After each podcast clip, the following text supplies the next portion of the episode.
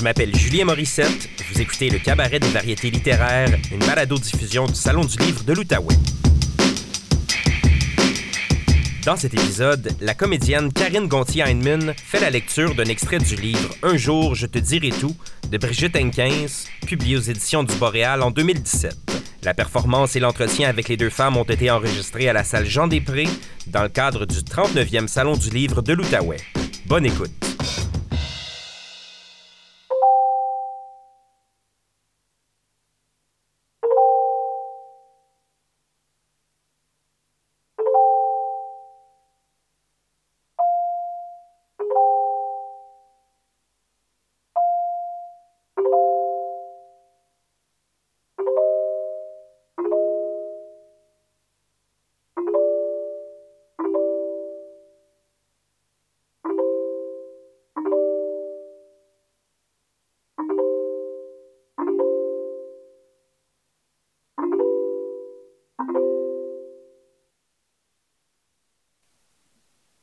Un soir, juste avant qu'ils arrêtent de rouler, à l'heure de se mettre en quête d'un gîte pour la nuit, Olave interroge Elisa. Il lui demande ce qu'elle faisait seule un soir de Saint-Jean, aérée dans cette capitale aux allures provinciales et étudiantines. Elle sourit, allume une cigarette. Elle dit qu'elle aime le voyage, explorer seule des pays qu'elle ne connaît pas. Elle s'échappe de la maison familiale dès qu'elle peut inventer un mensonge suffisamment plausible pour justifier une absence prolongée. Elle affectionne le nord et les îles, les bouts de terre cernés par l'eau, les brouillards et les cornes de brume. Peut-être est-ce la mer qu'elle préfère à tout. La mer et les ports. Ces lieux imprégnés de mouvements, appareillage et accostage continu, va-et-vient incessant. Toute cette vie nomade l'exalte. Cette fois-ci, elle a dégarpi sur un coup de tête, malgré l'opposition et les cris du père. Les cris lui sont familiers. Elle a grandi avec eux. Les cris et les coups. Mais à présent, le père ne prend plus le fouet ni la laisse de cuir du chien. On dirait qu'il n'ose plus lever la main sur elle. S'il le faisait, elle le tuerait. De cela, elle est persuadée. Elisa sait qu'elle s'envolera bientôt, pour de bon, loin du nid familial à l'air vicié, qu'elle quittera l'appartement des beaux quartiers parisiens. Il s'agit d'une nécessité absolue. Elle ne pourrait pas continuer à vivre sur la même terre que son père, elle serait étouffée. C'est une certitude qu'elle ne parvient pas à formuler aussi nettement, mais qui l'habite. Elle s'exprime avec spontanéité, comme s'il se connaissait depuis toujours. Il l'écoute intensément, sans l'interrompre, sans poser de questions. Il l'encourage par de petits hochements de tête. Il désire qu'elle parle, qu'elle se raconte. Il la désire. Il regarde sa bouche, son nez, ses yeux glissent sur elle, son front haut, sa frange drue, ses yeux brillants, ses lèvres soyeuses, sa gorge longue et offerte. Puis se pose plus bas, s'attardant tranquillement sur son corps. Ce qu'il observe réchauffe ses entrailles. Ça le brûle. Elle se trouble face à l'éclat de son regard, la teinte de myosotis où frémit une imperceptible flamme cramoisie. Les larmes lui montent aux yeux. Elle ne sait pas d'où elles sont venues. Il dit Je t'ai trouvée tellement belle l'autre nuit dans cette foule. L'idée que je pourrais ne plus te revoir me terrassait. Elle rougit. Ils sont assis face à face dans un restaurant planté de guingois au bout d'une route pavée ne menant nulle part, sinon à cet ancien quai désert. Entre la longue plage qui borde la mer étale et le minuscule port délaissé, des herbes hautes, des bateaux aux couleurs écaillées, bleu, vert et blanc, à moitié échoués dans la vase. La lumière oblique se diffracte sur le métal des toits argentés. Quelques passants se hâtent, capuche sur la tête. Le village paraît calfeutré sur lui-même, fermé au vent mauvais. Elisa observe que ça doit être terrible ici, en décembre, quand la nuit empiète complètement sur le jour. Elle ne pourrait pas passer quatre mois dans l'obscurité. Olave rétorque qu'il y a moins de suicides pendant la nuit boréale que chez lui en février. Sur cette île, du moins, l'hiver n'est pas une fatalité. Les gens du coin chérissent la longue saison de noirceur où les bougies, frémissant devant toutes les fenêtres, transportent le passant dans une atmosphère féerique de rêves et de contes. De l'autre côté de la baie, ils ont déniché une petite maison aux planches de mélèze qu'un fermier loue aux touristes de passage. L'intérieur, avec sa mezzanine, son lit large et douillet auquel on accède par une échelle en bois, ressemble à une maison de poupée revisitée par Ikea. Ils ont testé le lit en riant. Et en attendant que le poêle à bois réchauffe la pièce, ils se sont pris sans se déshabiller, tuc sur la tête, sous le duvet glacé. Et maintenant, affamés, attablés devant une bouteille de vin blanc trop chère et trop froide, dans ce restaurant aux airs de grange où ils sont les seuls clients, ils se regardent et leurs yeux rutilent de soif. Le feu crépite dans l'âtre, des étincelles, des craquements enchevêtrés aux notes d'un piano lointain. De la cuisine parvient l'écho d'une conversation animée dans cette langue âpre et hachée dont ils ne comprennent pas un mot. Ils ne parviennent pas à se réchauffer malgré le feu de foyer et le décor des tables.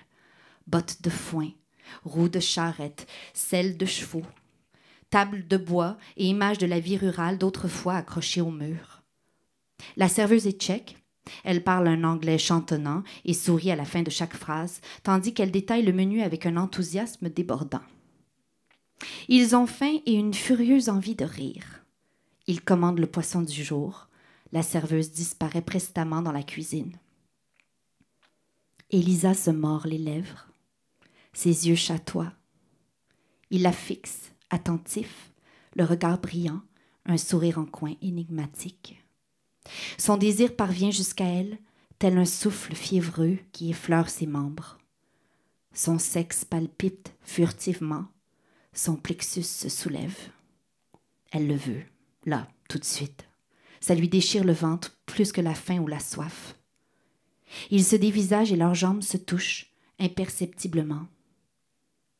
Sans même qu'ils aient eu à prononcer un mot, ils se lèvent à l'unisson, repoussent silencieusement leurs chaises et se réfugient sur la pointe des pieds dans la toilette, dissimulée sous l'escalier.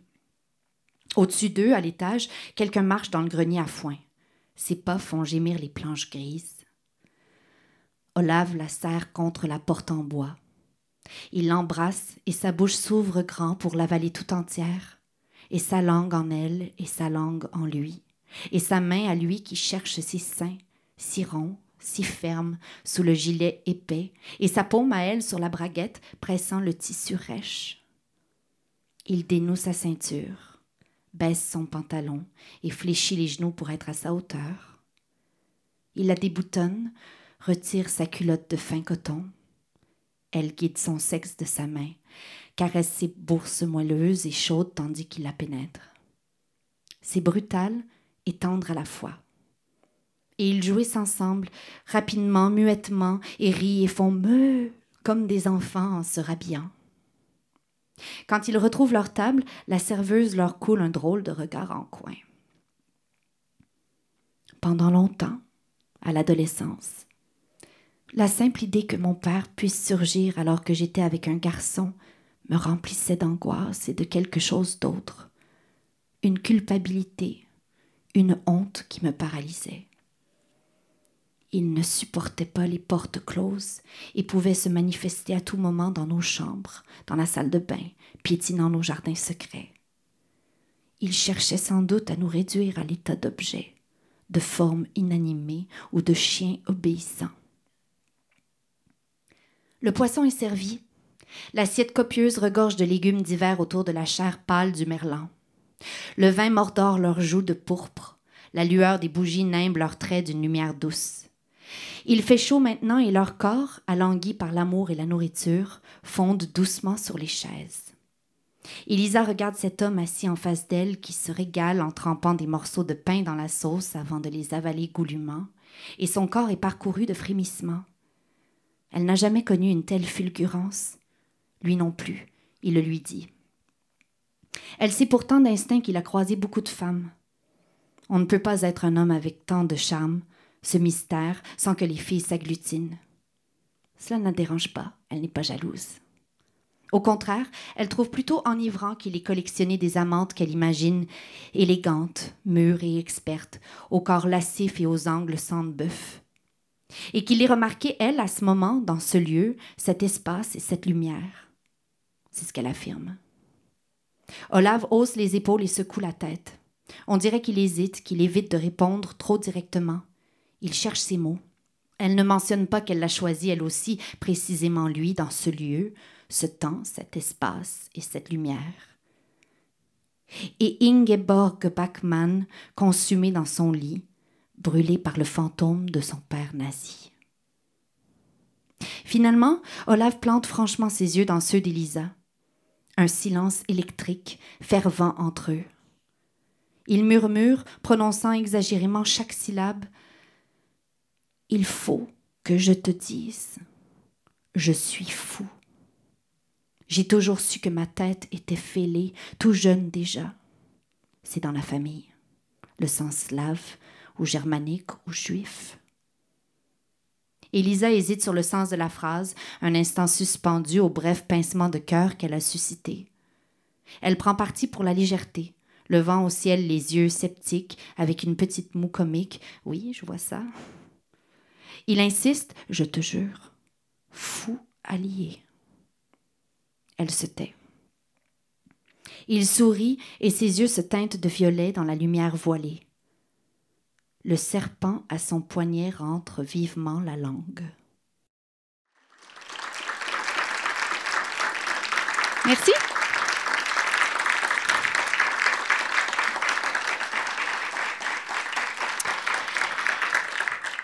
Ben, cette lecture est dans le cadre du, du 39e Salon du livre de l'Outaouais. Et puis, le thème cette année, c'est voir, entendre, dire.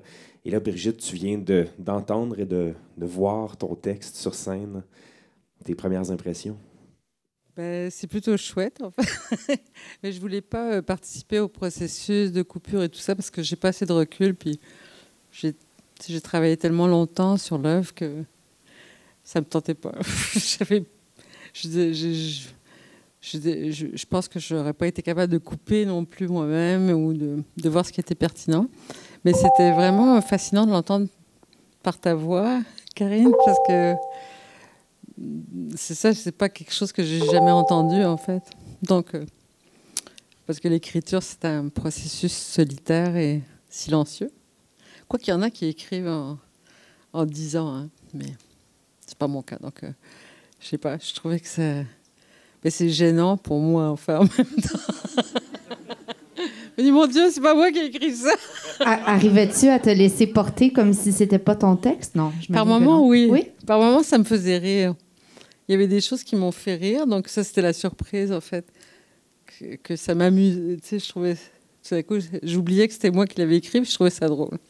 Et Karine, c'est toi qui, qui s'occupais de la portion dire de la soirée. Toi, comment tu as trouvé ça de, livrer le, texte ce soir en public? Euh, comme Brigitte le disait, il y a eu très peu de contact entre vous deux et d'avoir l'auteur dans, dans, la salle aussi doit euh, représenter quand même tout un, défi, j'imagine.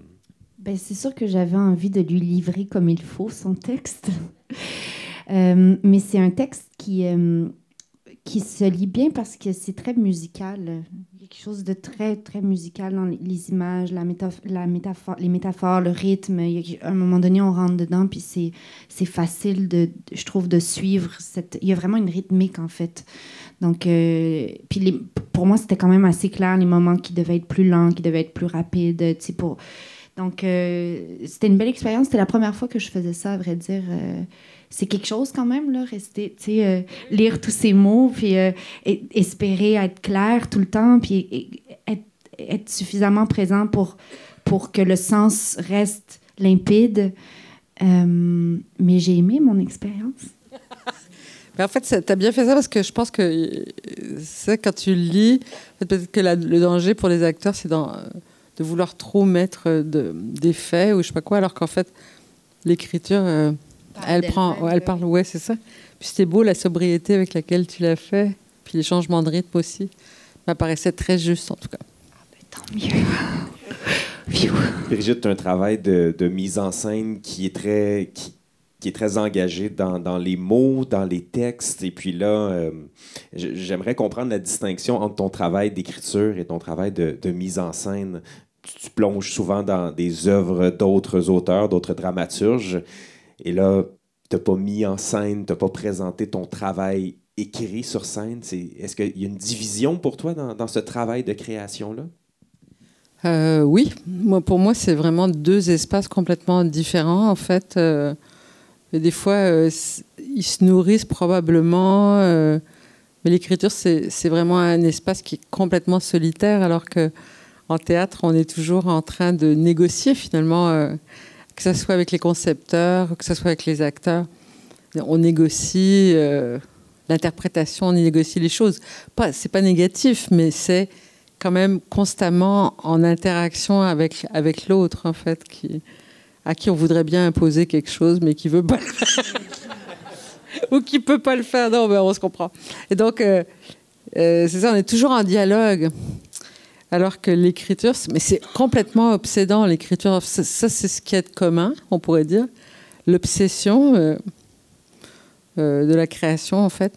Donc, parce que moi, je travaille beaucoup, beaucoup, beaucoup l'écriture. Hein. C'est vraiment pas quelque chose de spontané qui sort comme ça. J'ai aucun talent. Euh, euh, j'ai juste, euh, je veux dire, tu sais, le talent de l'écriture, il y a des gens qui, qui pissent des pages, qui l'ont naturellement, mais moi, il faut que je travaille.